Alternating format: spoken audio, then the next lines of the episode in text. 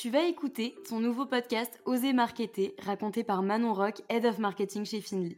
Finly, c'est la plateforme qui permet de rendre l'influence accessible à tous. Tu peux faire découvrir tes produits et services à des millions de consommateurs ciblés et générer des ventes facilement. J'espère que ce podcast te plaira. Si c'est le cas, n'hésite pas à t'abonner.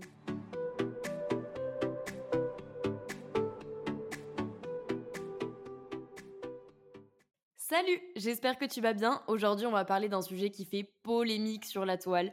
Je pense qu'on a tous regardé l'émission Complément d'enquête sur le vrai business des influenceurs. Du coup, je voulais prendre la parole pour donner mon avis sur ce sujet. Pour commencer, qu'est-ce que c'est un influenceur? C'est simplement une personne qui a une audience plus ou moins large sur les réseaux sociaux. Donc oui, je suis d'accord avec toi, ça veut tout et rien dire à la fois. Alors, je te l'accorde, le mot influencer peut faire peur, surtout avec tout ce qu'on entend en ce moment, mais c'est comme partout, il y a du bon et du mauvais, du coup il ne faut pas mettre tout le monde dans le même panier.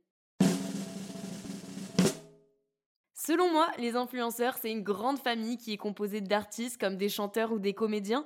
On peut aussi retrouver euh, des stars du, du sport comme des footballeurs. Il y a aussi des personnes qui participent à des émissions de télé comme les influenceurs de télé-réalité, mais il y a surtout les créateurs de contenu.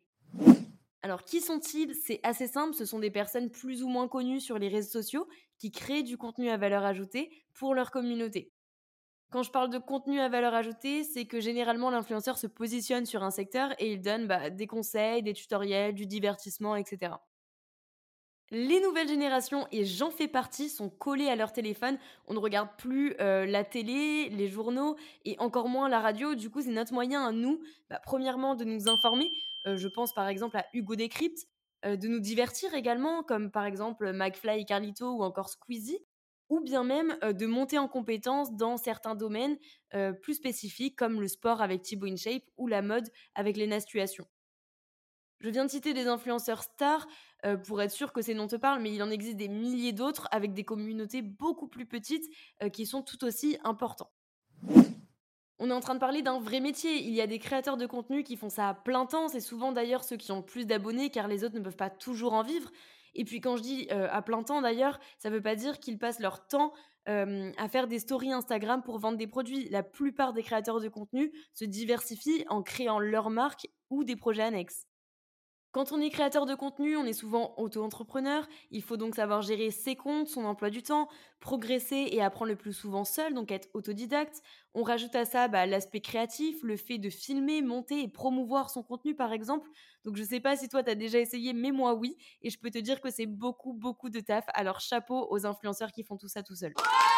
Bref, un influenceur, ce n'est pas une star de Dubaï qui publie des stories sur Instagram et Snapchat pour faire des partenariats dropshipping faut vous enlever cette idée un petit peu préconçue de la tête. Pour te donner un élément de comparaison, c'est un petit peu comme euh, dans le secteur de la restauration. Tu vas avoir des restaurants gastronomiques, bistronomiques et des fast-foods. Pourtant, on reste dans la grande famille de la restauration, mais chacun a ses codes. Ils travaillent pas du tout de la même manière et bien évidemment, il en faut pour tous les goûts. Je suis pas en train de dire que l'un est mieux que l'autre, je dis juste qu'ils sont différents. Chez Finly, que ce soit du côté agence ou du côté plateforme, nous n'acceptons pas la promotion de dropshipping. Alors oui, on refuse beaucoup de business, mais depuis le lancement de Finly, on a toujours mis un point d'honneur sur la transparence de nos collaborations. Bon, le reportage est cool en soi, c'est important de prévenir les risques liés aux arnaques, ça je suis complètement d'accord, mais je pense que de nombreux influenceurs ont été offensés et se sont sentis dénigrés car tout le monde a été jugé de la même manière, il n'y a pas eu de distinction réelle euh, pendant le reportage. Donc il est important également de rappeler que l'influence est un vrai métier et que ce reportage ne reflète pas le travail des créateurs de contenu avec lesquels nous travaillons quotidiennement. Il est important que tous les acteurs du secteur de l'influence se rendent compte qu'ils ont un rôle à jouer et qu'il est important que ce soit du côté des marques, des agences ou des influenceurs eux-mêmes, c'est à nous de rendre le monde de l'influence meilleur. Le gouvernement a également une part de responsabilité et doit mettre en place de nouvelles lois pour encadrer et protéger l'influence, pour faire évoluer sainement ce métier et, euh, in fine, protéger les consommateurs. C'est un sujet passionnant, je pourrais en parler pendant des heures, mais euh, je pense que tu as compris euh, le fond de mon message. Par contre, je suis curieuse de connaître ton avis à toi sur ce sujet, alors n'hésite pas à m'écrire sur LinkedIn si tu souhaites en parler avec moi.